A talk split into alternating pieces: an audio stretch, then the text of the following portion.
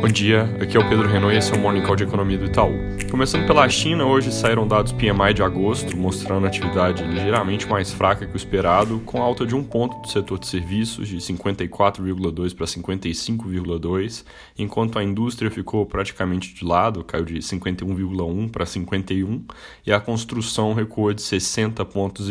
para 60,2. Lembrando que no caso dos PMIs, o nível de neutralidade é o patamar de 50, então todos ainda ainda acima. Não é uma surpresa muito grande, mostra moderação dos dados depois de meses de alta forte depois do choque. Nos Estados Unidos, depois do anúncio da semana passada sobre o novo regime de política monetária do Banco Central, essa semana tem uma série de discursos dos membros do Fed que podem trazer mais clareza sobre como vai ser a postura do comitê à frente, começando hoje com Clárida às 10 da manhã mercados vão ficar de olho nessas falas, podem acabar fazendo preço então, e também na dinâmica eleitoral, que está ficando mais em foco agora com a proximidade do evento. Joe Biden lidera por nove pontos na última pesquisa nacional, mas com uma margem apertada em alguns estados-chave como Michigan, Pensilvânia e Carolina do Norte.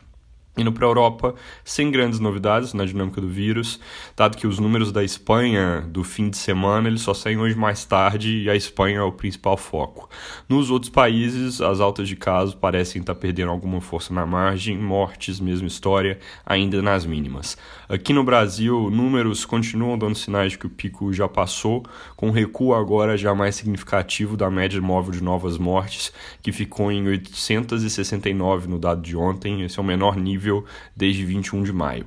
Essa semana tem algumas discussões e dados importantes, começando pela entrega da proposta de orçamento para 2021 pelo governo para o Congresso, que acontece hoje. Ainda não está definido se o governo já vai detalhar nessa proposta o programa Renda Brasil e se também, junto disso, vai divulgar algo sobre a extensão do Corona Voucher, dado que esses assuntos ainda estavam sendo discutidos no fim da semana passada, e aí o que parece mais provável é que o orçamento seja encaminhado hoje sem o Renda Brasil, apenas com os programas já existentes, e aí nos próximos dias o governo apresente uma espécie de aditivo contendo o novo programa. No entanto, a Folha dessa manhã diz que a decisão ainda não está tomada e o Renda Brasil pode acabar entrando na proposta no último minuto. Então, algo a se observar, mas fora isso, não tem muita informação adicional nesse front, é realmente esperar para ver. Ainda sobre Congresso, na quarta pode ter mais votação sobre vetos presidenciais, dessa vez incluindo aquele sobre extensão da desoneração da folha do governo Dilma para o ano que vem, que se for derrubado resulta em custo de 10 bilhões para o governo,